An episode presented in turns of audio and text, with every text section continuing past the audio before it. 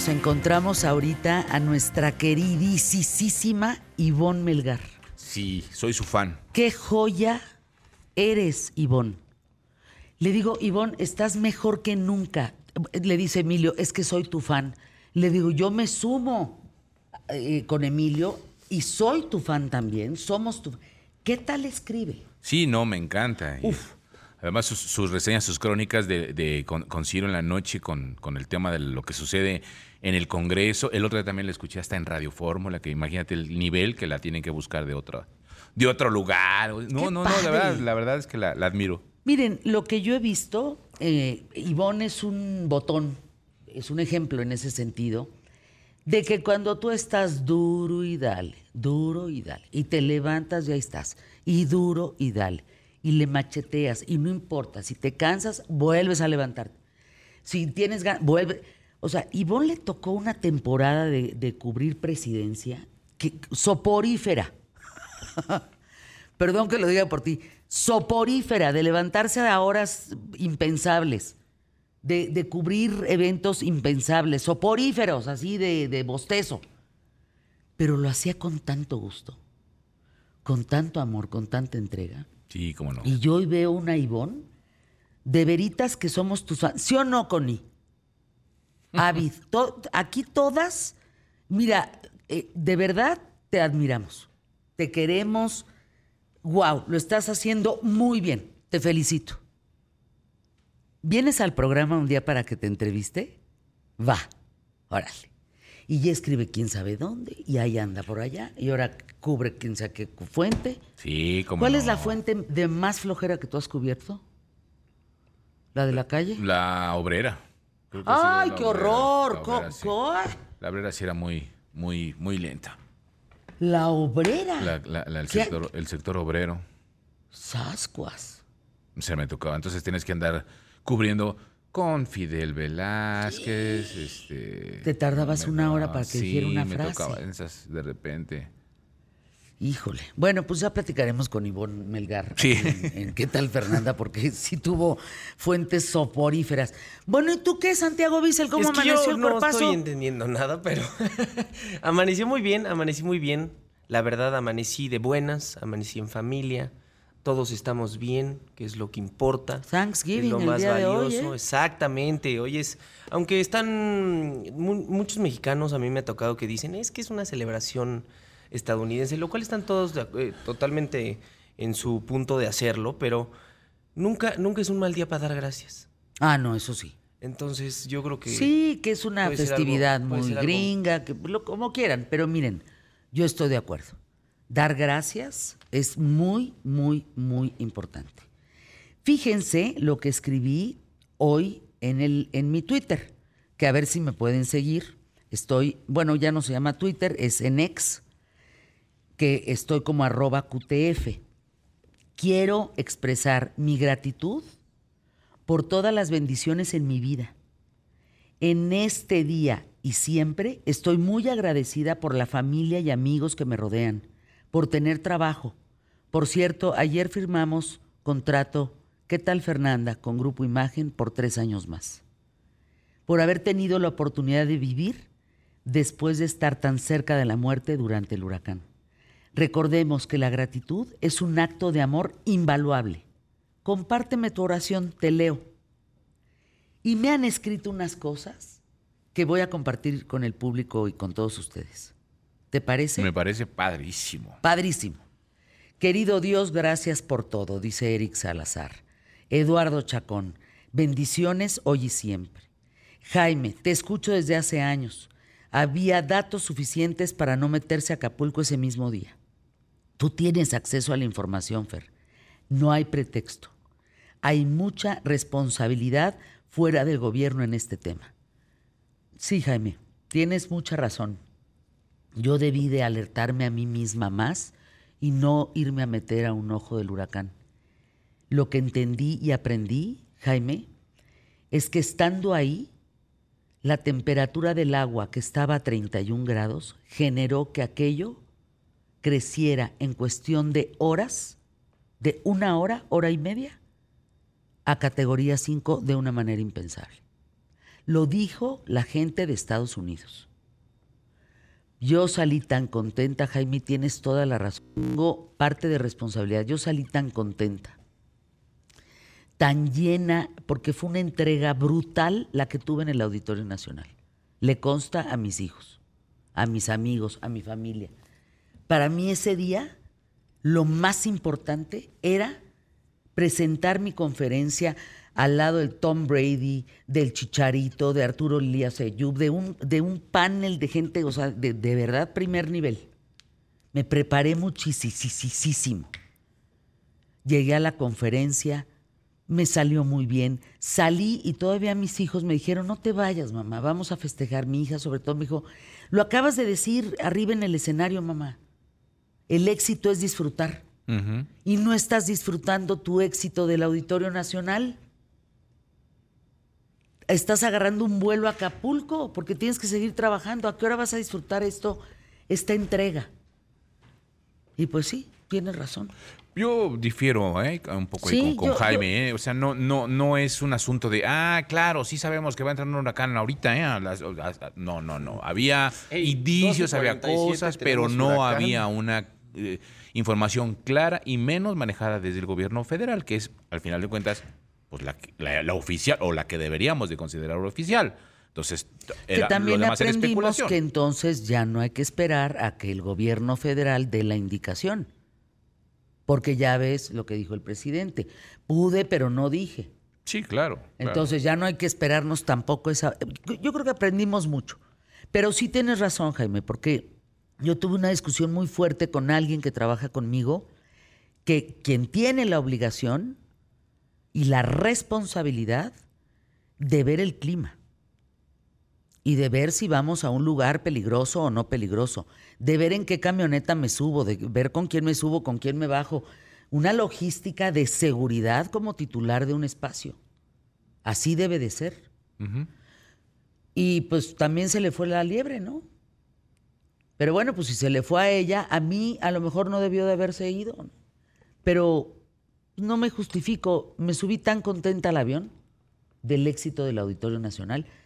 Yo llegué a México veinticuantas horas después, Santiago, con las pestañas postizas, no es broma lo que estoy diciendo, ¿eh? ¿Cómo cuántos habrá sido? ¿26 horas? A una de la mañana. ¿O dos? Pero ya del miércoles. Sí. Con las pestañas postizas, porque además quien me maquilló me pone un fijador traía las pestañas postizas del Auditorio Nacional. Muy en bata y lo que tú gustes y mandes, pero en postizada. Nos agarró el pues ojo del huracán. así, así nos agarró. Qué gran eh, promoción para el fijador de pestañas, ¿no? pues sí. ¿Cómo se llamará? Le voy a preguntar a Jordi Avendaño. Qué gran promoción. Pues, oye, me duró 20 madres de horas. Pues sí, sí, sí. Es una o sea, el pelo no duró nada, pero el maquillaje pues así que me vea yo muy, muy, muy feita en la tele, o, más o menos. No, no, no, no.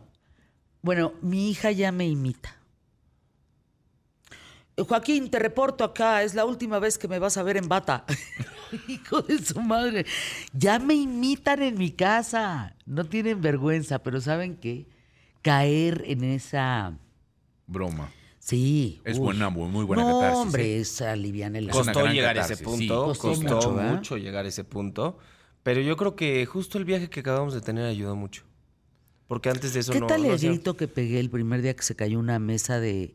De esas mesitas... De miedo, la verdad.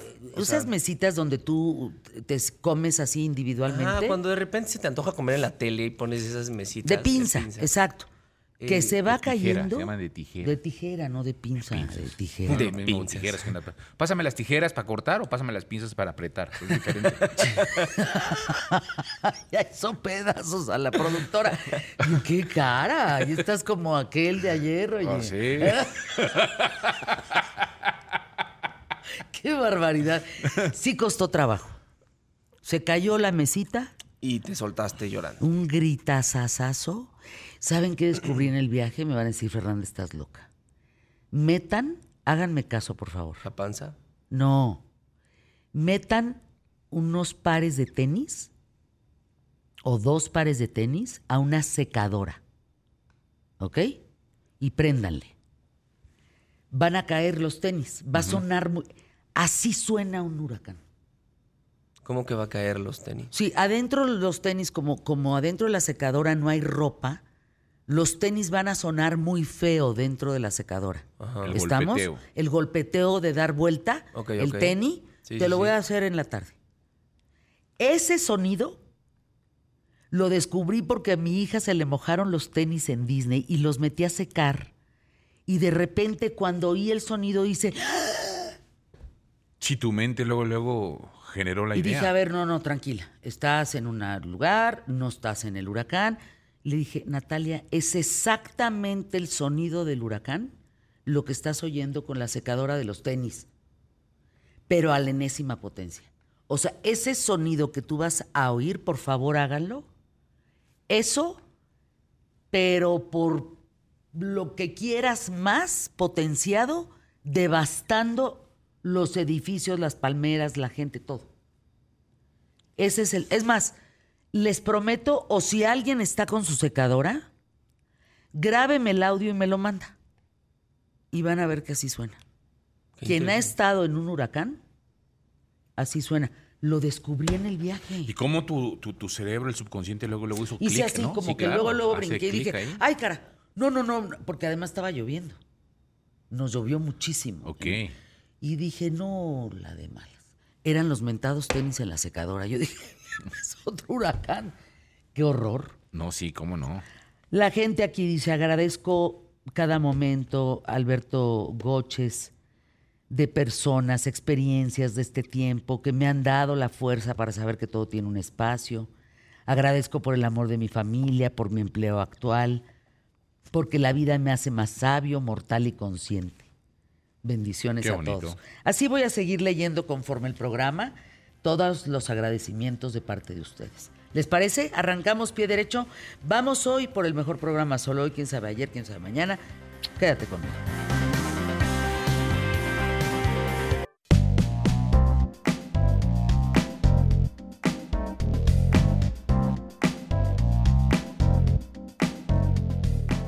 Guapo, ¿qué agradeces hoy?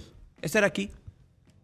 Ay, qué bonito. Sí, a ver, estar aquí, verte con salud, verte con vida, ver a, a Vid, ver a, a Joseph, ver a Jos, ver a Santiago, ver a Emilio, poder estar en esta cámara, la posibilidad de estar ante este micrófono, que te escuche pues gran parte del país, que la gente que te escuche en el país este, tengas una referencia y la gente al mismo tiempo se haga parte de su vida cotidiana, ¿no? Ya no lo platicamos. El, el fin de semana que estuve en Corona Capital, sí me impactó que pues mucha gente que escuchaba RMX o que me sigue escuchando en radio digital o aquí, decían, hey, gracias. Había alguien llamado Alejandro que me dijo, a ver, vengo escuchándote desde hace 10 años, empecé escuchándote con Fernanda Familiar y luego escuchaba las noches. Y muchos de los que, grupos que vi aquí, los conocí por ti. Entonces, yo estoy agradecido de eso, tener la posibilidad de poder ser parte del crecimiento cultural, intelectual, emotivo, sensacional de un sector de la población, de poder ayudar a que tome decisiones en muchos aspectos de su vida cotidiana, que, que nuestro paso en estos micrófonos, Fernanda, no sea en vano, que no nos convirtamos en ruido de fondo. Creo que eso es muy importante, porque miren, hagan el ex- experimento. Fernanda les pidió que les manden de qué están agradecidos, que, por qué se sienten bendecidos. Yo les hago este otro. Denle la vuelta al cuadrante. Así, sapen. Hagan ese. Yo lo hago cotidianamente saliendo de aquí. Y a ver entonces, qué encuentran. yo solo me quedo en dos lugares, para serles muy honesto. O con Javier o con Fernanda. Y sí que puedo tener una deformación profesional y emotiva, puedo entenderlo, pero también soy muy exigente. No, bueno, yo llego con Javier y todos los días le digo, tu estación se oye de la chingada. O sea, sí se oye re mal, ¿no? O sea, que no te das cuenta. O sea, es que cuando entramos en críticas entre nosotros mismos, yo, por ejemplo, también soy muy criticona conmigo. Nos hablamos muy fuerte. No, es que a mí me, decimos, "Es que me sí te oyes de enoja mucho. Si me man". enoja que se escuche mal aquí. A ver, lo, lo saben aquí los señores, ¿no? O sea, me, maravilla. me- me enoja mucho. Entonces, lo primero que. así, mire, yo manejo, llego a TV Azteca y voy cambiándole. Y le cambio, por ejemplo, aquí en comerciales. Y entonces Javier se ha hecho unos choros así, pero de 25 minutos, ¿no? Como lo hacían reportes así. Choros de 25 minutos él, ¿no? Y a lo lejos escuchan a Lomeli, pero se escucha todo mal. Entonces me bajo furioso de estar escuchando eso, subo un piso y entonces, Don Gon, ¿cómo está? Pues. Histérico porque te oyes mal a la torre. Histérico. Exactamente. Caray. Exactamente. Entonces, yo les hago ese, e- ese reto. Denle un cambio al cuadrante. A ver qué Y vean encuentran. qué encuentran, con qué calidad lo encuentran. Y si no hay algo ahí que ustedes digan, esto es brutalmente artificial, que eso está sucediendo con la radio y con los medios muchos, en donde lo que uno escucha y ve es tan artificial, inorgánico, plástico, chafa, no hay otra manera de decirlo, que hasta pena da. O sea, a mí sí me da mucha pena, pues porque veo yo luego a compañeros y amigos que están en otros medios de comunicación y hay pocos que sí se nota, uno, que lo disfrutan mucho y dos, que es natural. Sí, a ver, yo se los digo tal cual y por eso voy a hacer así, un ladito, imagen radio. ¿Por qué? Pues porque, va- vamos, este, halago en boca propia es vituperio, entonces yo no puedo hablar, o sea, de, de si lo hace bien Paco, o si lo hace bien Pascal, o si lo hace bien Pacheco, o si lo hace bien Yuri, o si lo hace bien Esteban, no, o sea, lo va a hacer un ladito, ¿no? De acuerdo. Pero cuando uno le va cambiando el cuadrante y dices, bueno, a ver, ¿qué, hay de- qué es de lo que sí se nota que lo disfrutan y lo hacen porque les gusta transmitirlo? Pues sí están Eduardo y José Ramón. O sea, ahí sí no hay pierde. ¿no? O sea, se nota la, la, Les fascina. la forma en que les gusta hacer Gozan, eso, ¿no? gozan enormemente. El otro día llegué de Guadalajara. Fui al informe del Faro, ¿no? Y entonces, este, uy, ahí el chismesazo, ¿no? Porque ya desde duro, ahí ¿verdad? veías que ya estaban peleados ahí los compadres y bueno, no, ya, ya es que mejor todo no digo mundo nada. está peleado. Nadie- No se peleen, a ver, el otro día, fíjense, de las pocas cosas inteligentes que he visto del inicio de estas campañas, la dijo Xochitl Galvez. Me voy a hacer un lado toda la parte de, de propaganda que hacen los tres que están ahorita, ¿no? O sea, a un ladito no me voy a meter en eso. Pero de las cosas inteligentes fuera de eso es, no se peleen por políticos. A ver, tal cual. No se peleen con sus amigos, sus compañeros, sus esposos, sus conocidos. No se peleen por políticos. Porque el político está en busca de poder. Ya, así de sencillo. El político que quieran. El que está, así como los sombreros tardán de Sonora a Yucatán, todos están en busca de poder.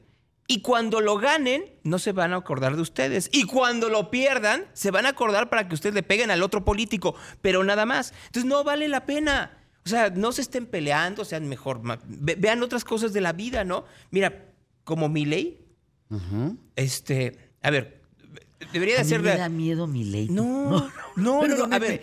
Me da, no sé. No, no, Siete no, cosas que no, sabías de Javier Milei. ¿Te A ver, parece? a ver, ajá. siete cosas que no sabían de Javier Milei.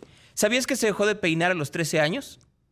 Sí, ¿para qué quiere uno esos datos, Eh, No, Gonzalo? no, a ver, esa es la primera. La segunda, Ajá. ¿sabías que es maestro en sexo tántrico?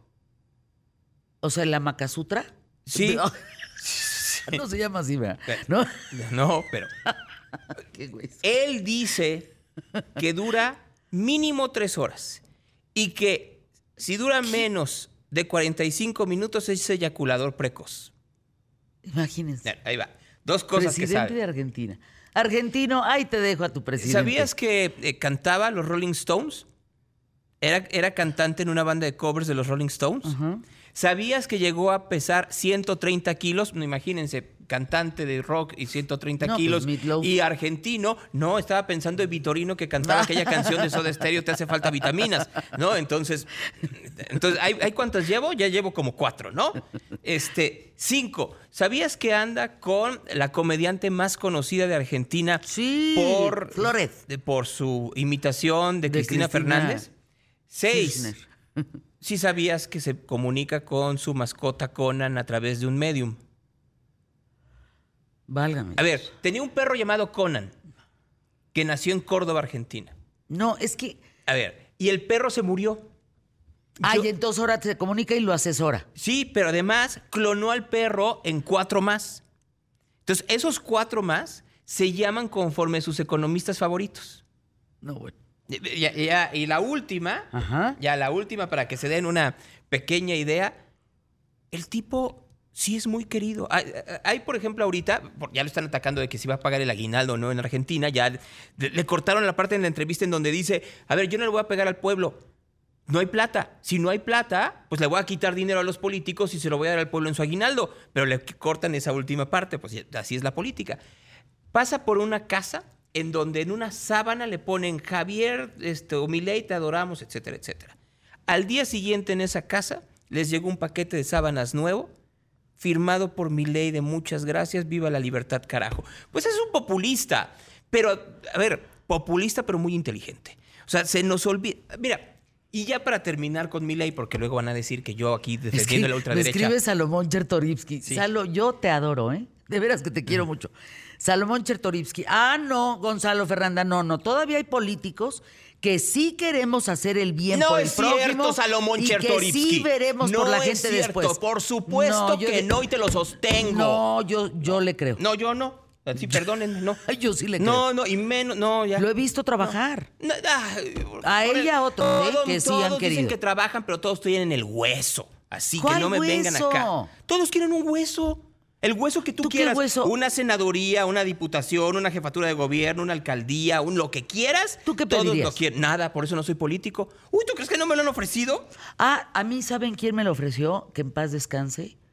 Eh, que el que tuvo el accidente ¿Blake? en Río Churubusco. Ah, no. eh, me dijo, vete de alcaldesa de Coyoacán. Pero le dije, ¿qué qué? No, hombre, a mí déjame donde yo estoy, que ahí sí funciono, fíjate, y ahí sí sirvo. Mira, para terminar.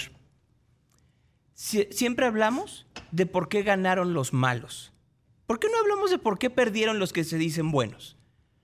¿Por qué no hablamos de efectivamente el hartazgo que puede tener un ciudadano para votar en contra de un político o la continuidad del mismo? O pues, que digan, sí, les hace muy bien y vamos a votar. Oye, ¿tú ves a alguien fuerte en la ciudad, para la Ciudad de México? Porque ayer platicaba con Clara un amigo que se llama- Brugada. ¿Fuerte? Sí, claro. Ay, no. Sí. ¿Cómo va a estar fuerte Brugada, hombre? Más que los otros, sí. Porque los otros traen un Es que yo desmán. no- Bueno, a ver, va- vamos a anuncios QTF, que ya... ¿Regresamos contigo? pues si pues ándale, un minutito. Ya estás.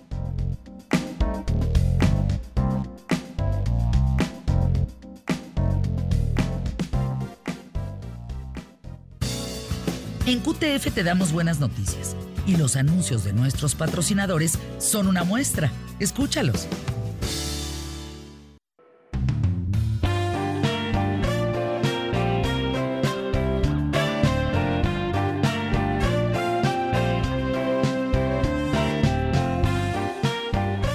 Mi queridísimo Gonzalo Oliveros, un minuto para concluir, querido.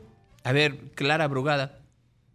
Lo hizo bien en Iztapalapa y tenemos un grave problema que se está peleando la oposición aquí todos con todos, más preocupados por las posiciones y esto es tuyo, esto es mío, quítate tú para ponerme yo, que en realidad dar propuestas y apuestas para la población.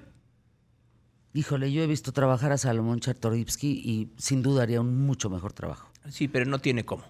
Pues bueno, o, o Taboada, o, pero lo que, lo que platicaba ayer con mi amigo Alejandro, no ves a uno fuerte, ni siquiera a Brugada. Yo creo que sí. ¿Sí? Y te digo una cosa, para ya despedirme, sí lo que hizo en Iztapalapa es de, es de verlo. ¿Tú la De- conoces? No, no Sí, la conozco, nunca he cruzado palabra con ella, he visto lo que hizo en Iztapalapa. Pues miren, no sé, necesitamos, como lo dije en un TikTok, eh, necesitamos políticos preparados. Hay tal cantidad de improvisación. Hay, hay gente que no sabe ni hablar. Escribe con faltas de ortografía. No tienen eh, ningún tipo de cultura, de preparación. No tendríamos que ser más exigentes. No tendríamos que ser más exigentes también con la salud de los políticos. Acá, hijo, porque qué tal llega uno con tres infartos, problemas de columna, eh, diabético, hipertenso, madre santísima, pues eso. Pero pasa en todas partes del mundo, ¿no? A ver, ¿tú Sí. crees que alguien se está viendo que tiene Trump? Pues claro que no. Pues, sí, es un buen punto. Creo que tendríamos que ser, en general, mucho más, eh, pues, duros a la hora de elegir a un político que te va a gobernar y que te representa. No puede ser cualquier tarugo, mano. Mientras sea la política del videíto y la política de la ocurrencia, así vamos a seguir. Gracias, mi querido Gonzalo. Me habla un amigo mío en, que, a quien quiero mucho, de Banorte, y me dice, mi Fer, fíjate que vamos a tener una función especial. Te invito a ti y a Isabel Ascurain, porque Banorte patrocinaba Abre la Caja de, el programa de YouTube de, de Isabel Ascurain. Tenemos una función especial de Anastasia. Le dije que qué, primera fila sí, sí o sí. No me importa. El día que sea, la hora que sea, yo voy. Bueno, ahí llego a Carso y voy viendo a Mariana Dávila, Anastasia, Ania.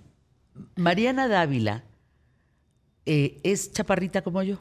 Debemos de medir cuánto, unos 50 y qué. Unos 50 y pocos. Tres, 56, cuatro, seis, a lo mucho. O sea, sí. Más que eso no. Ok. Cuando la voy viendo en el escenario, dije, ay, ¿qué es esto? Un monstruo de dos metros y medio, así con una voz, con unos alcances y con un compañero, Dimitri, Javier Manente, pero guapo, pero cantante, pero qué, qué difícil, Javier, Mariana, hacer un musical. Es correcto. Lo es. es correcto. ¿Verdad? Lo Venimos eh, pasando la función 100. Ya hicimos Órale. más de 100 representaciones. Y es difícil. Es difícil, pero nos llena muchísimo.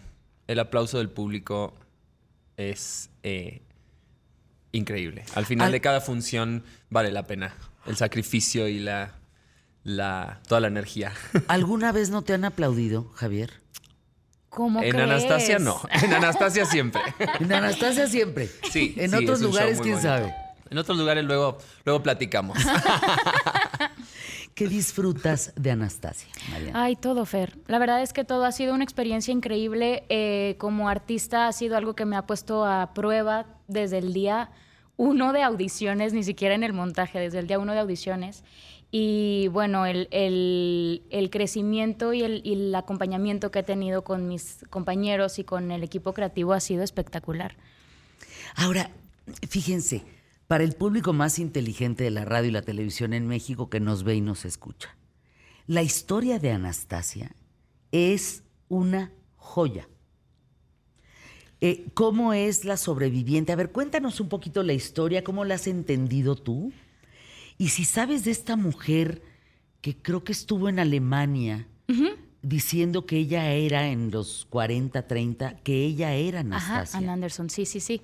Pues mira, en realidad el musical está bastante pues romantizado, una historia que en realidad fue bastante dura y bastante fuerte, ¿no? Porque al final es, son los últimos ares, hay un conflicto eh, político y social bastante, eh, pues, complejo que se toca muy superfluamente en el show, pero creo que lo más lindo ha sido después de, de la investigación que se hizo y lo, lo que estuvimos leyendo y preparándonos para, para esta producción, fue el descubrir que al final pues eran al menos eh, las, las eh, los hijos que estaban, o sea, Olga, María, Tatiana, Anastasia y Alexei, Alexei. y Alexei, eh, pues estaban, eh, eran jóvenes y eran adolescentes viviendo una vida compleja porque estaban dentro de un sistema que ya estaba en, en un punto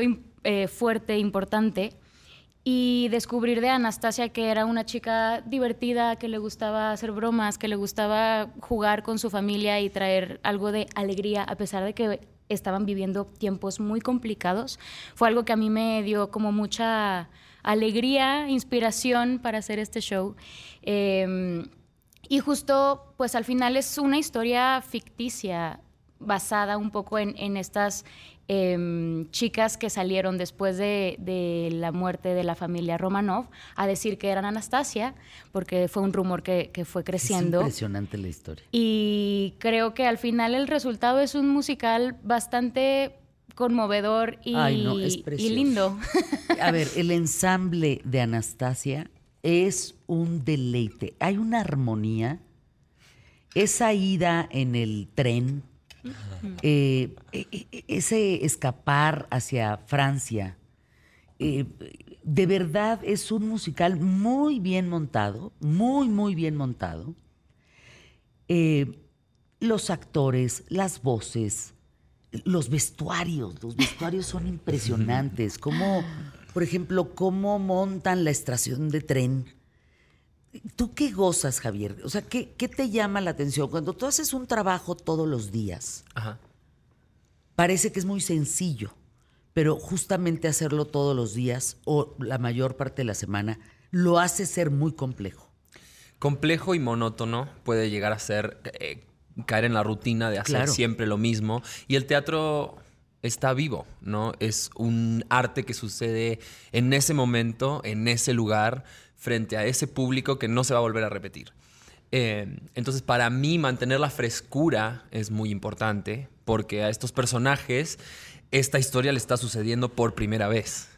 Todas, todas las noches, ¿no? Entonces, este, hay varias, eh, varios recursos que usamos para que el show se mantenga Ah, qué fresco. bien. Sí. A lo mejor una mirada, a lo mejor un chiste. El mismo texto, pero con diferente ¿Verdad? intención.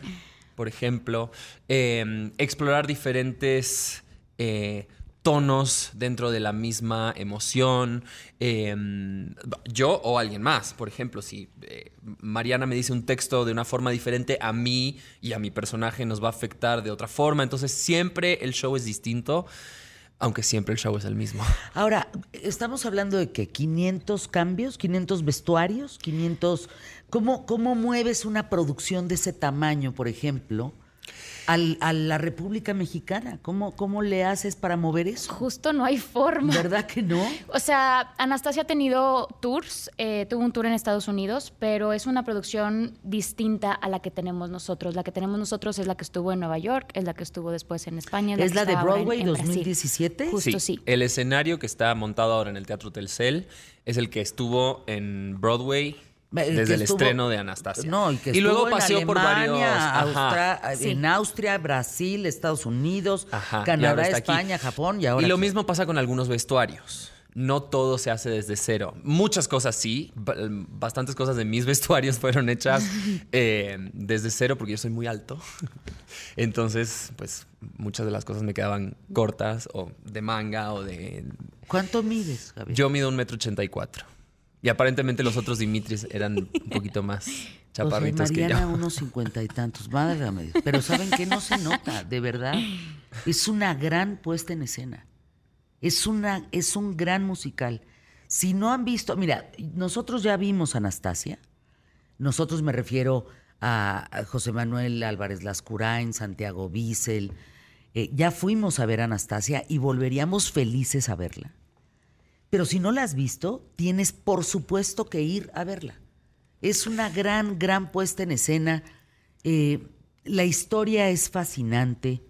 A ver, pensemos en Rusia, un país que ha querido ser en su momento invadido por Hitler, invadido por Napoleón, y no pudieron por el frío, por las temperaturas.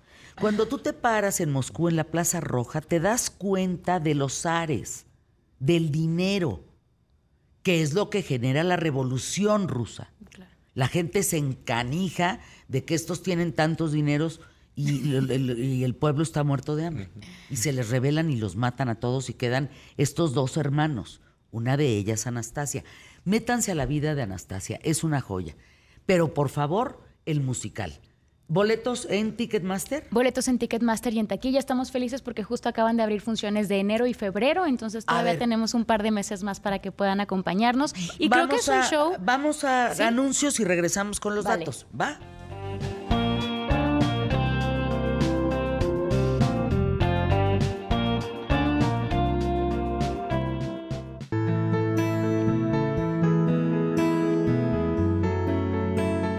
Anastasia el musical se estrenó en Broadway en el año 2017.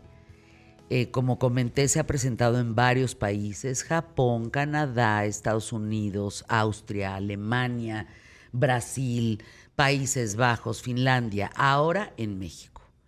es considerada por la crítica una de las mejores obras musicales teatrales hoy en día. Lo que hay en teatro musical, una de las mejores. La historia, ¿quién le escribe, María? Terence McNally acaba de fallecer este año, a principios de este año. Eh, el libreto es de Terence McNally y la música y la letra son de Lynn Ahrens y Stephen Flaherty, que son los compositores de la, de la película animada en el 97. Y la puesta en escena es de Morris Gilbert.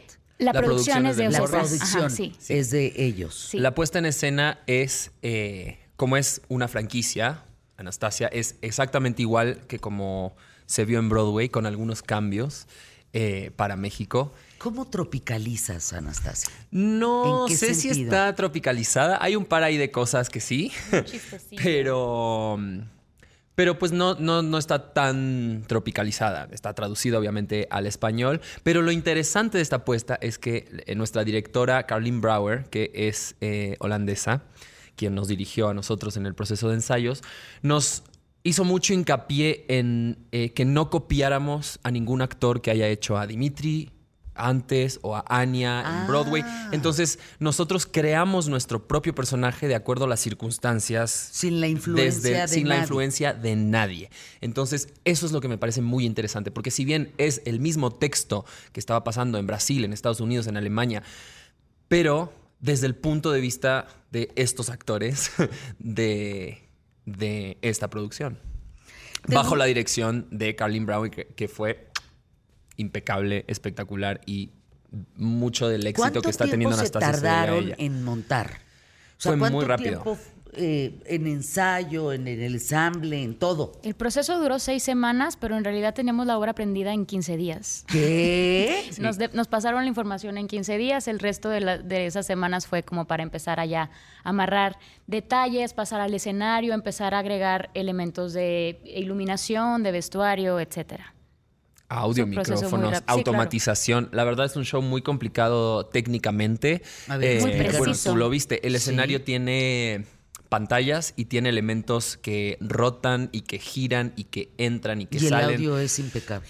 El, el audio, hay un montón de pelucas, hay un montón de vestuarios, hay cambios rápidos que suceden en segundos. Eh, Lo de la ópera. Sí. Ajá. Entonces es, es muy complicada técnicamente este show. Entonces eh, sí tuvimos, en 15 días montamos lo que era actoral y coreográfico y trazo Musical. escénico. Y luego fue de, vamos al escenario a entender cómo funciona esta rotación del escenario, pero al mismo tiempo está entrando un elemento de escenografía y el tren y la pantalla y la luz. Entonces fue, fue Ma- Mariana, ¿cómo? Yo los veo brincoteando y van para un lado y van para el otro y, ¡ay! cantan y la madre del muerto. Y digo, ¿y en qué momento jadea esta gente? O sea, ¿en qué momento? ¿Por Es un no? proceso, es ¿Por un qué no proceso. jade- ¿Por qué no? ¿Por qué no? No, sí lo hacemos, sí lo hacemos. solo ¿Es que en serio? no, se dan no- cuenta. Sí lo hacemos, pero no se dan cuenta. Nosotros nos hemos dado cuenta. Eh, y al final es un proceso. Eh, nos hemos O sea, ¿qué preparación entrenado. tiene Justo, exactamente el En teatro realidad ha musical? sido pues un proceso, lo hemos platicado en, en- distintas ocasiones, Javier y yo. En realidad, porque nos preguntan, ¿cuánto te preparaste para esto? En realidad es un proceso que nos lleva toda la vida o toda nuestra carrera, porque desde muy jóvenes empezamos a hacer esto, a estudiar o a trabajar en esto. Y sin duda, cada uno de esos años y de esos proyectos nos ha dejado cierto aprendizaje que ahora estamos echando mano. Si bien fueron seis meses de montaje y para nosotros a lo mejor otros seis, perdón, seis semanas, de montaje, pero seis, seis, seis meses de que tuvimos Desde la las primeras noticia, audiciones, ajá, ¿no? la, la noticia que nos dijeron, ya tú eres Dimitri, ya tú eres Ania, fueron alrededor de para ya empezar el montaje tanto Javier como yo, que así como, como somos de intensos, fue, fueron seis meses de preparación para el, para el show, ¿no? Entonces, pues es un proceso, no es algo que Pero es suceda de la noche a es- la Es mañana. el manejo del aire. Porque fíjense, el otro día platicaba con una cantante eh, que me decía, Fer, es que parece que cantamos igual, pero no cantamos igual los de teatro musical. Que los cantantes eh, eh, Populares o de populares, rock. o- o no sé, un, de rock, pop, lo que sea, no cantamos igual. Es diferente porque estamos moviéndonos en el escenario y estamos actuando y además estamos interpretando la canción porque nuestro trabajo es contar la historia, ¿no? Eh, eh, Y Eso se no entrena, se entrena porque- con, con clases de canto y se entrena también en el escenario. O sea, Un kilometraje. estando arriba del escenario. te- afortunadamente, desde la función 1, nosotros ya eh, conocíamos el escenario y habíamos ensayado bastante ahí. Eh, y ahora que acabamos de pasar la función 100, ya sentimos como que estamos en casa, en el escenario. Pero hay días en los que uno personalmente yo me siento muy cansado, pero en el momento en el que suena la música y sube el telón, yo no puedo dar una función al 50% o mm, echando No, un no, poquito... pues no estarías ahí parado, ¿no? entonces... No, no habría sí- sido elegido. Ajá. Sí, no, no, no. Yo creo que eligen a los que verdaderamente son gente profesional, que no falta, que no, que está pendiente, que entregue el 100, que tu vida en ese momento. Y además es lo que el público se fuera. merece, ¿no? Es lo que el público, el boleto que pagó y, el, y el- es el show que les vamos a dar. Fíjense. Es el 100% nuestro cada noche. La gente dice, Anastasia en su versión mexicana es sinónimo de perfección, Fernando. todo marcha, así dicen de Querétaro, todo marcha como un reloj de arena, grano a grano, resbalando en el sitio exacto. Yo fui de Querétaro a la Ciudad de México específicamente a ver a Anastasia. Wow. Sí, y es, es el resultado de muchísima gente trabajando. Porque ¿Cuánta ustedes nos ven, nos ven a nosotros y alrededor de 100, 100 personas, personas. Ah, más caray. toda la gente de inmueble, acomodadores y eh, la gente Taquilla, que te corta el boleto y te sí. vestuario, ma- eh, pelucas, maquillaje, tramoya. Son es Stage managers, stage todos los directores audio. residentes. Es muchísima gente la que hace que suceda Anastasia todas las noches. Ustedes nos ven a nosotros, a los 37, que 27, 27 a los que damos la 27 que estamos arriba del, del escenario, pero detrás y debajo, la orquesta, hay, hay muchísima gente que hace que Anastasia funcione, como dice esta persona de Querétaro. Anastasia es el musical, dijo el Universal en agosto del 23, más elegante que se ha estrenado en este verano. El ritmo de Anastasia es inspirador y los compases enamoran. Órale, qué- oigan, qué público más picudo, ¿eh? Qué bárbaro. Ni los críticos de teatro tienen críticas tan buenas como ustedes, fíjate. Así. Muchísimas así de Gracias. gracias. Hemos sido muy agradecidos con, con- con las críticas que hemos recibido. También hay personas que ya han tenido la oportunidad de ver la misma, bueno, Anastasia en otros países y son comentarios muy cálidos respecto a la diferencia del trabajo y cómo les gusta lo que la propuesta que, que México tiene sobre el mismo producto, ¿no? Varias personas nos han eh, buscado al final del show y nos dijeron, yo la vi en Broadway y la verdad, esta apuesta está exactamente a la altura de una producción de Broadway. Y eso es un cumplido bien padre de escuchar, porque aquí en México se pueden hacer producciones de ese nivel. Hay Se están haciendo, ni- ¿no, hombre? estamos en ese Lo nivel. que entonces, está pasando en el teatro en México es histórico. Tienes una Anastasia por eh, tema de Morris Gilbert, pero tienes el padre. El padre con un montaje, con un... O sea, vino... He escuchado se- cosas eh, espectaculares del bueno, padre. se presentó antier. Sí, estrenó. Estrenó antier. Vino el escritor y el escritor se regresó llorando a su país de, de rodillas agradecido del aplauso de pie para De Tavira y para Fernanda Castillo. Pero te vas a Vaselina y dices, válgame. O sea, ¿qué onda con esto? O sea, el teatro que se está haciendo ahora, de verdad, Javier, es un teatro bien interesante. Sí.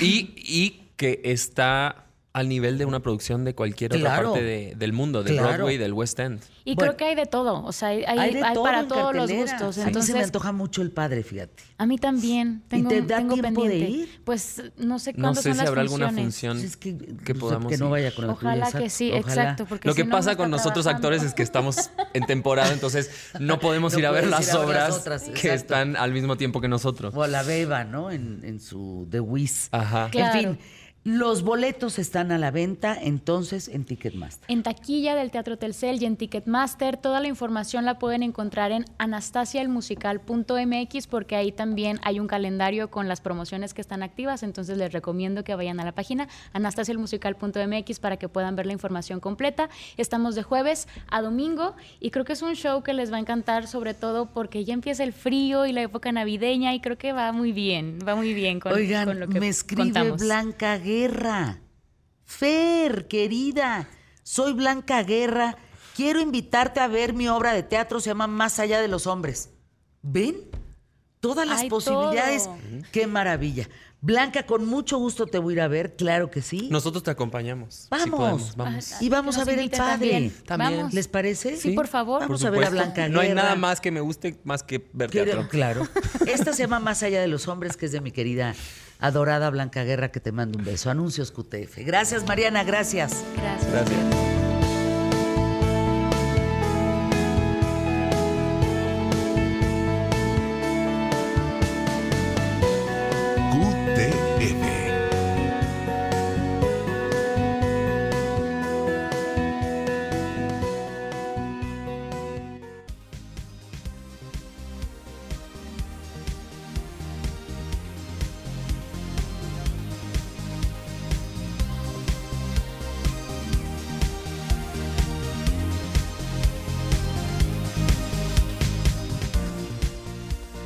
Quiero saludar con mucho gusto a Carlos Martínez. Carlos, traes un libro. Bueno, eres doctor en ciencias sociales, administrativas, especialista en derechos humanos y escribes el libro Yo, tú, él. Todos tenemos derecho al uso de baño. Es que, perdóname que me ría, es un gran tema. Nadie piensa en el tema de los excusados en el mundo. Y los datos, Carlos, son escalofriantes. Sí. Porque si todos tuviéramos derecho Tenemos. a un... Deberíamos de tener derecho a un excusado.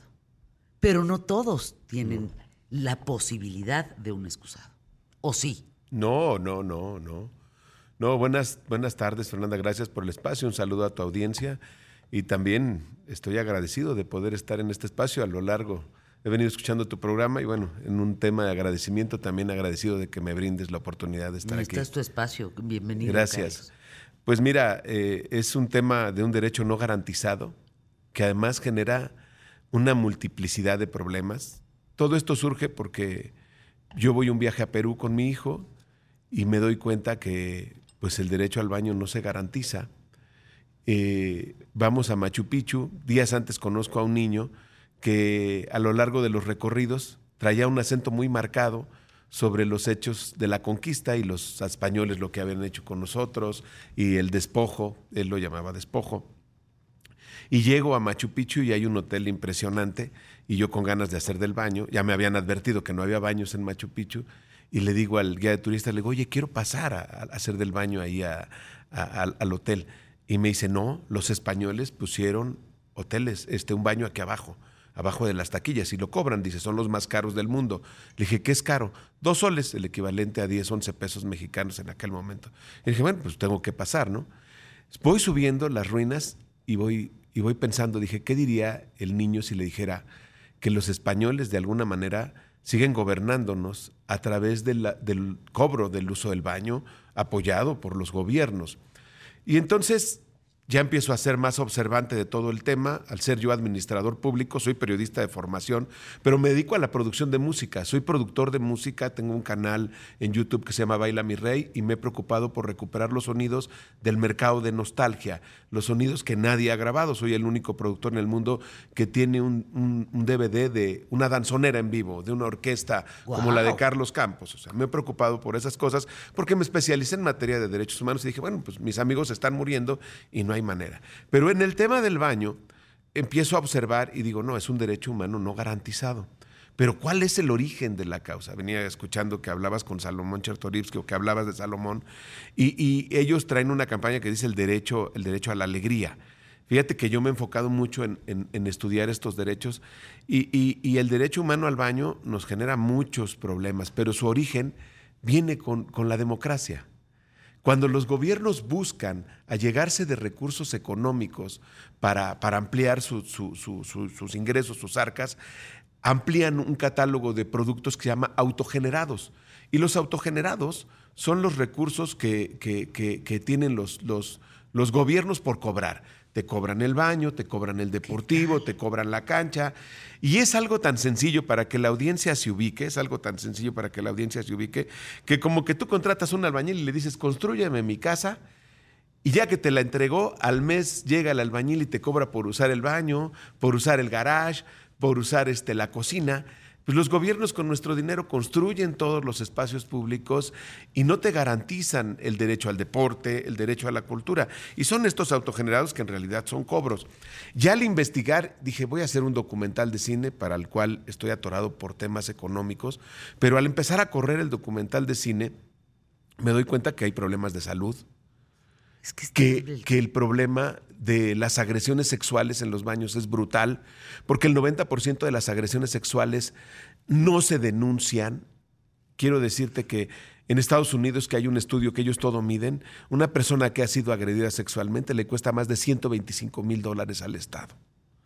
Entonces son las agresiones sexuales, es el tema de salud, porque el fecalismo, todo, toda la cantidad de heces que se pulverizan en el medio ambiente por la gente que hace del baño, por los animales de compañía, genera enfermedades nocivas. A ver, más allá de los animales, que ya hablamos del metano en las vacas, de los punes de las vacas, más allá de eso, 494 millones de personas defecan Al aire al libre. aire libre. Sí. El centro histórico es la zona más contaminada de la En ciudad. todo el mundo, ¿eh? Acá. No, no, en todo el mundo. Pero hablando de México, es espeluznante. Dicen, Carlos, que si la caca tuviera color, fuera fluorescente, sí. se iluminaría de noche la ciudad. Son 5 mil toneladas al año de heces fecales que están pulverizadas en el medio ambiente. Entonces eso genera, terrible. ¿cuál es la enfermedad del siglo? Pues el Alzheimer. Y eso viene del E. coli. Y el E. coli es la bacteria que tenemos por las heces fecales. Pero, pero esta reflexión también es que estamos ensimismados. No nos damos cuenta de todo. Entonces, por ejemplo, le pregunto a un amigo que es periodista de espectáculos y que se quedó, eh, suf- sufre de una debilidad visual, y le digo, oye, ¿y cómo le haces cuando te anda el baño y vas en el transporte público, en el metro? Y me dice, me guió por los olores. Entonces, el documental trae toda esta información que además la pude capturar en el libro, porque además las iglesias te cobran.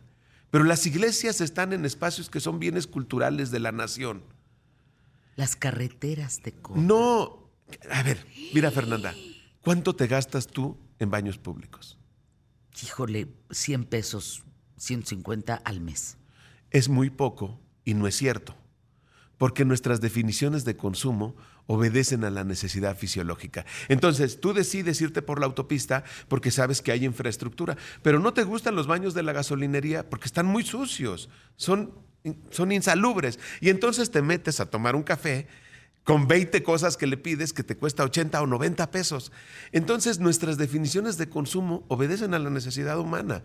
Tú no vas a ir a un restaurante donde tus hijos eh, no sabes que tengan una seguridad. Si tienes adultos mayores en tu hogar, los adultos mayores deciden y dicen, no vamos a un, a un lugar que tenga esta Híjole, seguridad. Carlos, perdóname, pero es que cuando tienes ganas, tienes ganas. O sea, No. no, importa ya ni cómo esté el Bueno, baño, pues ¿qué el gasto es de más de 1.500, porque ahora hasta los boletos de los conciertos te estipulan que son boletos VIP. Si vas a viajar en carretera en un autobús, decides un autobús que traiga baños. Y ya son más caros los, los autobuses que traen baños de hombres y baños de mujeres. Qué tema, ¿eh? El, el tema, el tema de, las, de, de- de- de- de- las agresiones a las personas trans, la transfobia En los baños. en los baños, porque los- son doblemente vulnerables. Toda esa información está en el cuadernillo para definir. Mira, ¿hace cuántos años que no da un gran boxeador la Ciudad de México? Muchos. ¿Y sabes por qué es? ¿Qué Porque todo te cobran. Ah, Todo te cobran. Son los famosos autogenerados de los que hablo en el libro. Te cobran el deportivo, te cobran la cancha, te cobran la alberca, te cobran el gimnasio. Entonces, ¿cómo queremos tener una y juventud? luego no te quieren dar el bono por medalla. ¿No? Está de la corneta. No hay estímulos. No, no, Socialmente. pues imagínate que el estímulo que tienes por haberte ganado las medallas que trajimos gracias a estos maravillosos atletas, pues no se lo quieren dar porque pues quiere la señora esta donarlo a Acapulco. ¿De qué me habla? Mira. No hay vi- respeto a No, los es un contrato social fracturado.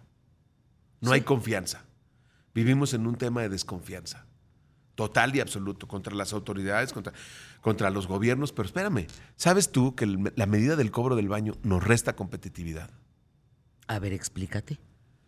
¿Tenemos dos minutos? El mercado, vas a un mercado público Ajá. y te cobran el baño.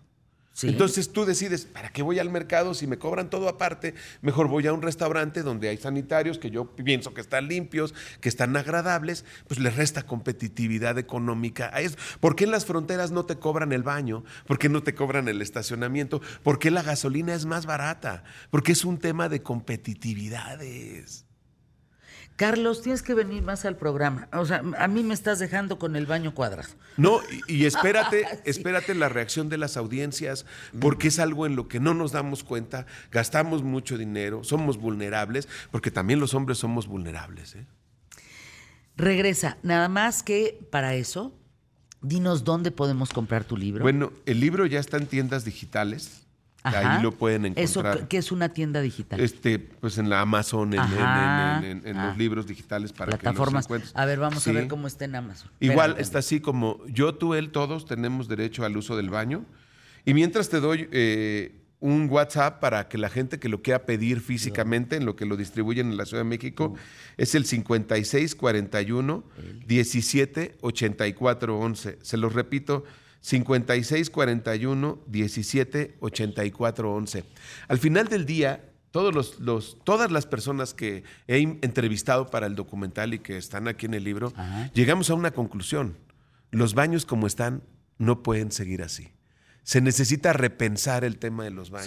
se necesita dialogar en todos los sentidos. Imagínate una, una chava que usa copa menstrual, ¿cómo, cómo limpia su copa en un baño? No, Las- no se puede. Es todo un tema que se tiene que Pero repensar. además somos sucios. No, eh, No somos gente limpia en los baños. Es, es terrible. no. Yo, miren, baños, por ejemplo, de los aviones. Bueno, Dices ah, que mentada de madre. Pues si no está diciendo que le limpies con tu toallita. tú vienes del problema en Acapulco. Sí, ¿Cómo resolvían el Ah, tema del no, baño no. sin agua ahorita? ¿Sabes, ¿Sabes por qué salí de Acapulco? Porque no había baños. Porque me dieron ganas de ir al baño. Entré al baño del Imperial y se estaba desbordando la caca. Y dije, en menos de lo que canta un gallo, vamos a estar de caca hasta arriba.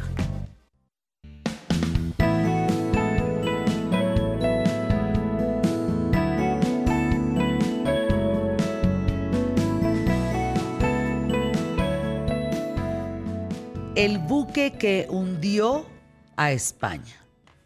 Llega el día de hoy, jueves, la historia de Emilio Valles Vidrio.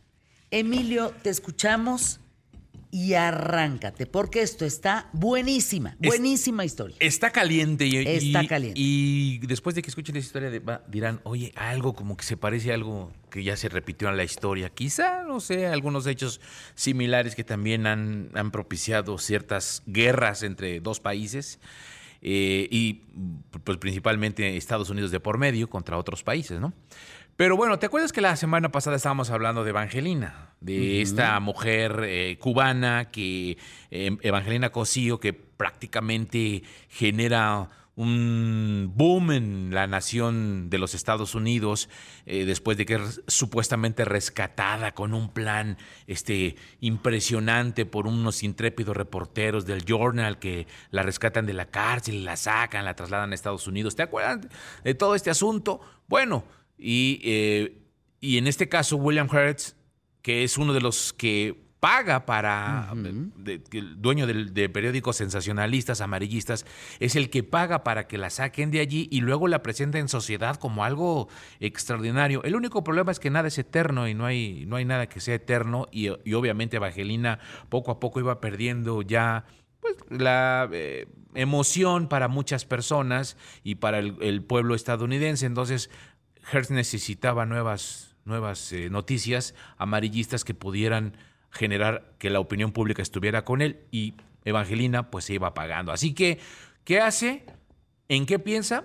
Pues nuevamente en Cuba y entonces empieza a meter fotografías de lo que está sucediendo en Cuba, en donde un hay que recordar que estamos en, en, la década de 1890, por ahí así, en donde España es dueño de Cuba y donde eh, el pueblo cubano está sometido a los caprichos de la corona española, que además, pues de alguna manera lo que hacen es que empiezan a hacer, a mover a la gente de algunos pueblos, de algunas zonas eh, rurales de Cuba hacia el centro, y tenerlos en un campamento como refugiados, ahí como si eh, pareciendo como refugiados de otro país, ahí los tienen sometidos y empiezan a tener enfermedades, empiezan a tener infecciones, empiezan a hacinarse y todo esto conlleva precisamente a que las enfermedades maten a cerca de 100 mil personas, a 100 mil cubanos que estaban ahí hacinados. Esto pues en estas fotografías empieza a todo, todo un escándalo al grado de que Estados Unidos, la política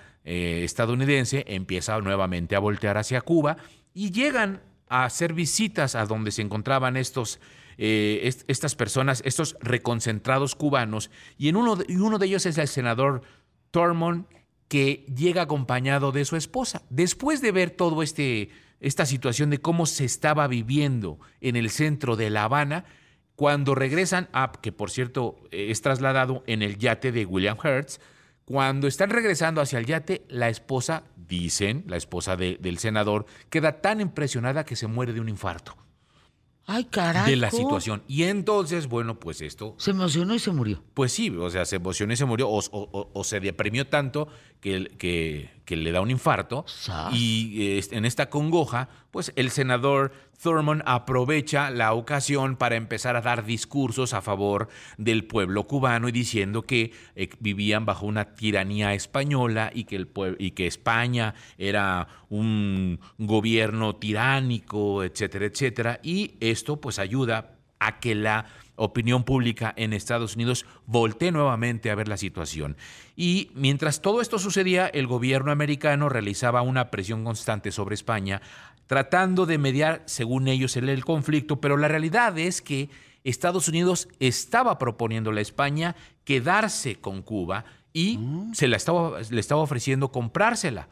Un insulto para España, porque no quería venderla, y el 4 de octubre de 1897 el Partido Liberal en España forma un nuevo gobierno, llega ahí Práxades Mateo Sagasta, quien viendo que ya estaba en puerta una posible guerra con Estados Unidos, decide cambiar el rumbo de la, la estrategia y se acerca al pueblo cubano, se acerca con los rebeldes y les ofrece una amplia autonomía presionado mucho por los Estados Unidos y por la situación, y sustituye al célebre y brutal general bareliano Weyler por el general Ramón Blanco Herenas, en donde le da la instrucción de que empiece a negociar con los rebeldes y que tengan ya como un poco de flexibilidad y darles autonomía, un poco de autonomía al, al pueblo cubano o a Cuba.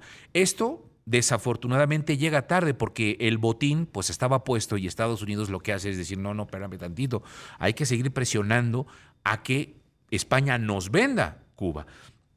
En este empeño por manipular a la opinión pública, nuevamente aparece pues nada más y nada menos que el señor William Hertz. Y entonces empieza Hertz a hacer una serie de eh, periodicazos diciendo que Era España, sí, no, terrible. era brutalmente no, no, no, no, maniático. Maniático, loco, de le, verdad. Le pide a sus corresponsales que se roben una carta, una carta dirigida a un amigo de Enrique Dupoy que había enviado el embajador de Estado, de, de, el embajador de Estados Unidos a su amigo en donde el embajador de España en Washington va diciendo que el presidente de los Estados Unidos es un guiñapo, es un tonto, se le está saliendo las cosas de las manos, está siendo manipulado y realmente es un bruto.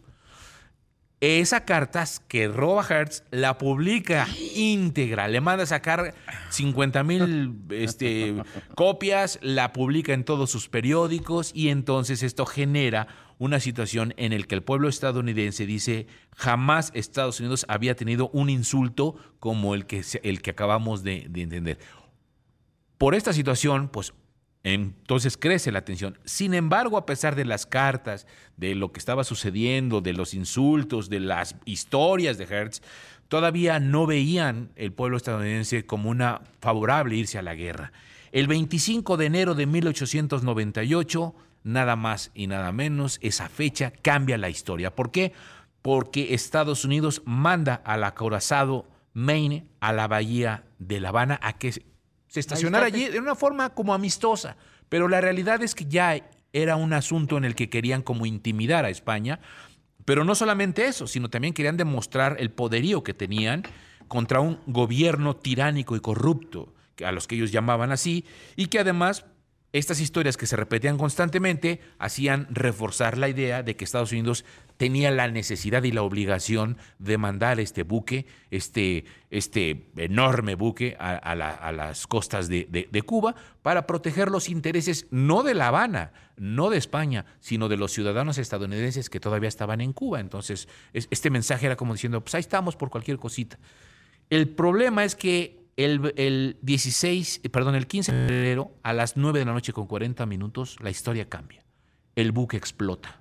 Dos explosiones y el buque se hunde. Aquí te dejo tantito para hacer un acto de paz, ¿no? Un acto de presencia. Y la madre explota. Así es. El problema, mi querida Fer, amigos, es que 354 hombres que estaban en este buque, de 264 pues mueren dos oficiales también, otros 59 resultan heridos, pero cuando España ve que le estacionan eh, o, que le ponen ahí el buque enfrente, organiza una fiesta y baja a algunos estadounidenses, a la oficialidad mayor de, este, de este buque, para hacerles una fiesta y de partir como en tono de paz, en son de paz. Cuando están en, la, en, esta fiesta es cuando explota el buque y la mayoría de los marinos están en este buque. A partir de ese momento, sin esperar una investigación, la prensa comienza a decir, España nos hundió, eh, eh, hundió y torpedeó el bote. El buque. Entonces se genera todo un impacto mediático alrededor de esto. Y bueno, por supuesto, Hertz que dedica páginas y páginas y páginas para decir que España había torpedeado el buque y que, y que ya era una provocación clara.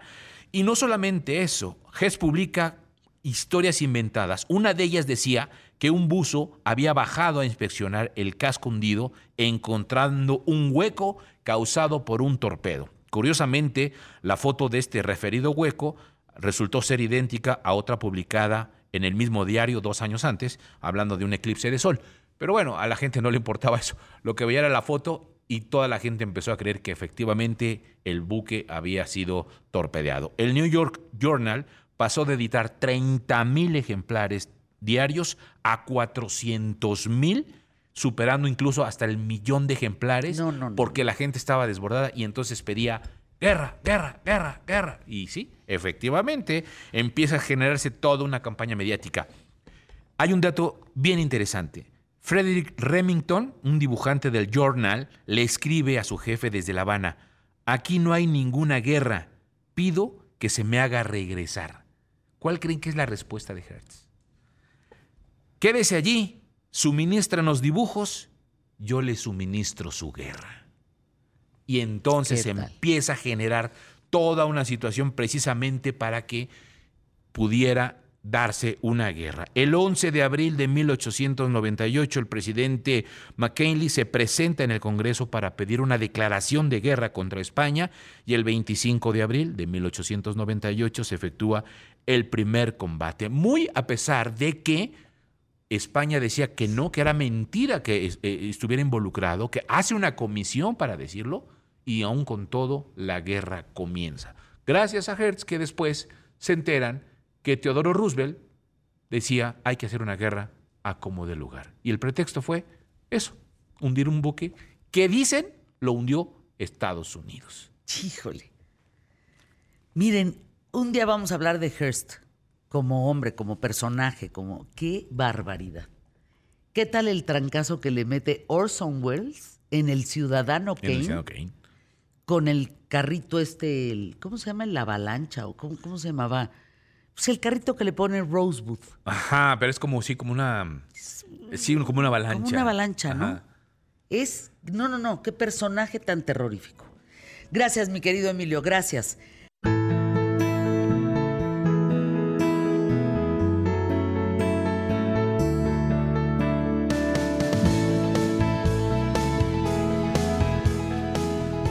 Emilio, hay que darle a Héctor Cruzado, por favor, espacio para hablar de el, el- el desecho de los alimentos en México. No es el desecho, el, el desperdicio. Desperdicio. Es terrible. Hay cadenas de hamburguesas que si tiene una cosita chueca la tiran tal cual a la basura y la hamburguesa está perfecta. ¿Por qué, ti- por qué hay tal desperdicio? Fíjate que, que- que yo alguna vez les platiqué que trabajaba en una tienda de donas en los Estados Unidos. Ándale, eras donero. Era donero, sí. Se llamaban Winchels. Sí tienes, sí tienes la pinta. Imagínate a, a Emilio con su sombrerito de, de, de donas, ya sabes, el clásico. Ajá.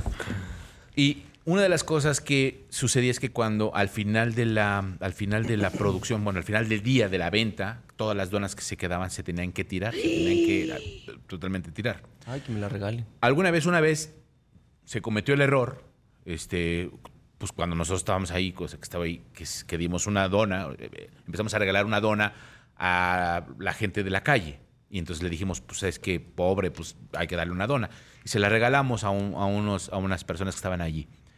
Al día siguiente ya eran cuatro las personas que estaban esperando que termináramos la, la, este, la venta de. Uy, y no, cuatro. no, no. Y al día siguiente ya eran 10, y al día siguiente ya eran 15, y al día siguiente nos dijeron, vuelven a regalar donas, Los corremos. y los corremos porque ya no están comprando. Lo que está provocando es que están esperando este, que cerremos la tienda y entonces empiecen a regalar las donas. Pero entonces produces lo del día. sí, sí, sí. ¿Pero cómo le calculas? Pues oye, pues si te quedan 100, pues a 100 menos. ¿Sí me explico? Pero O es, sea, depende es- del día, ¿no? No, no creo que depende del día. Yo creo que ellos saben bien poder, eh, saben cómo calcular eso. Lo que no está padre es que, por ejemplo, una hamburguesa, que tú dices, ay, pues fíjate que viene mal envuelta. Tal cual la agarran, la tiran a la basura y te entregan otra para que no haya una demanda. Y es que, ¿sabes qué sucede? Y me acaba de pasar, justo me acaba de pasar en casa Toño. ¿eh? A ver, ¿qué Fui a te comer a, casa, a, la casa de Toño.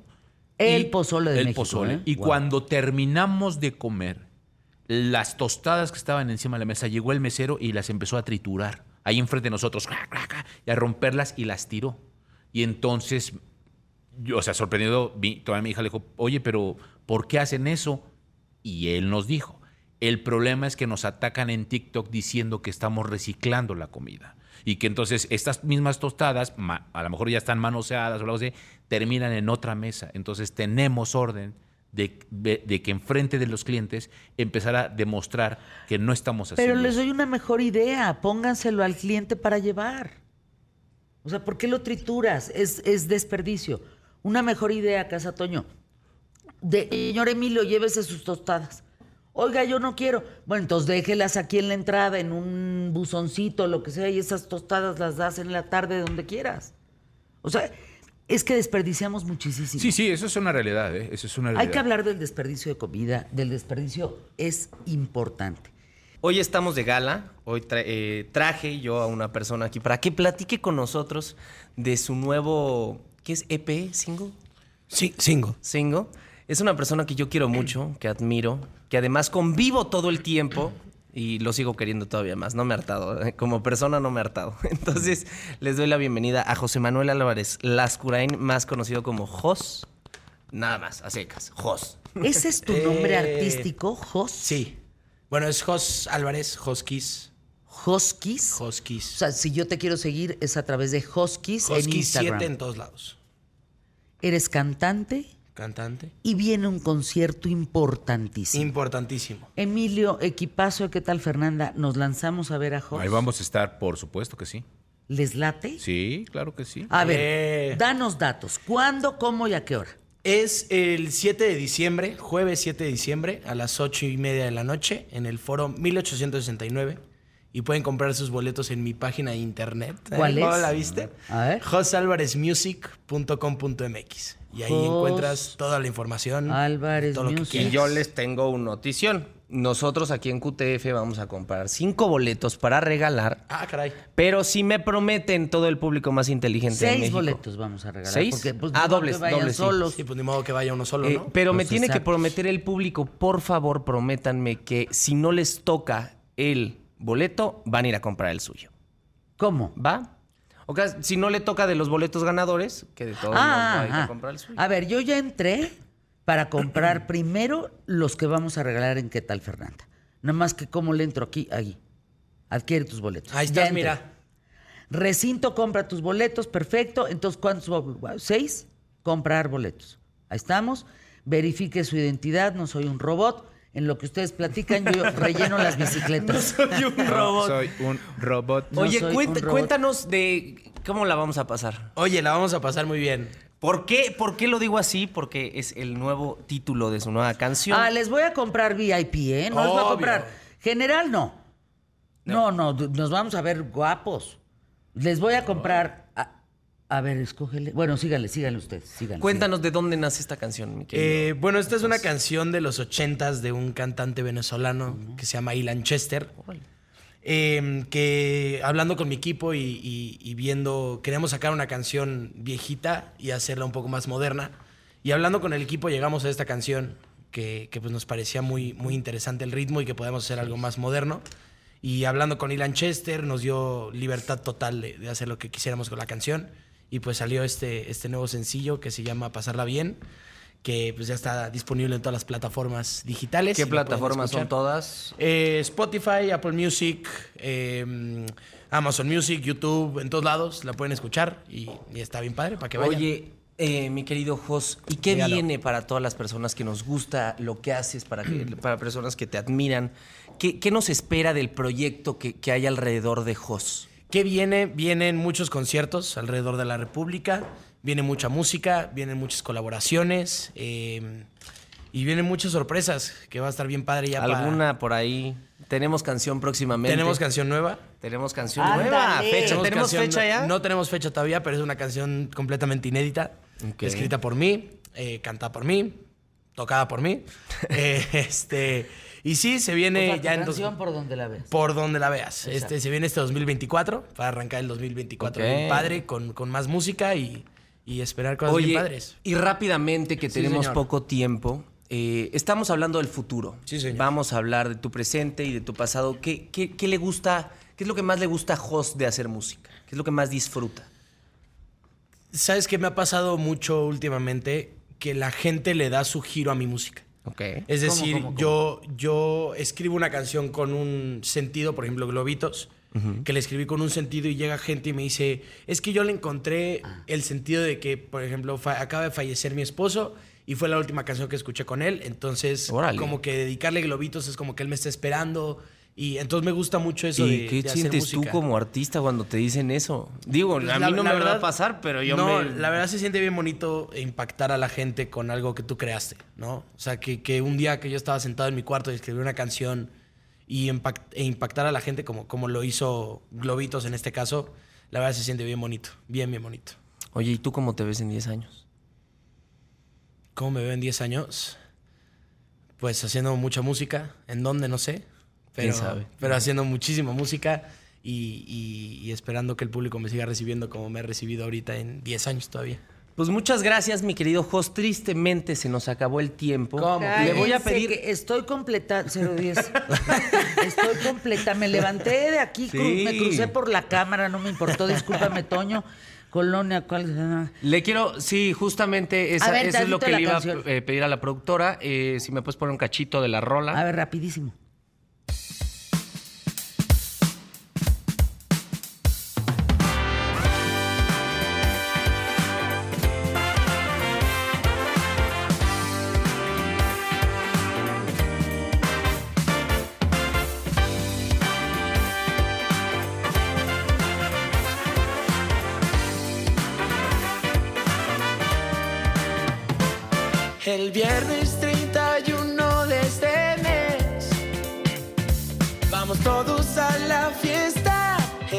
De la CDMX Es una de tristemente no podemos dejar la canción completa, pero la pueden ir a escuchar en mi playlist de 3 en 3, la misma playlist que recomendamos todos los días aquí. Y pues tristemente ya se nos acabó el tiempo. Fair me está comprando los boletos para todo Ya, el ya, público. oigan, ya lo les lograste. compré, cua- compré seis boletos, VIP, así tú las traes. Ya los tengo, tu cargo ha sido realizado con éxito. Eh, éxito. Entrego micrófonos, Paco Sea, y mañana seguimos con el éxito del cargo. Va. Este,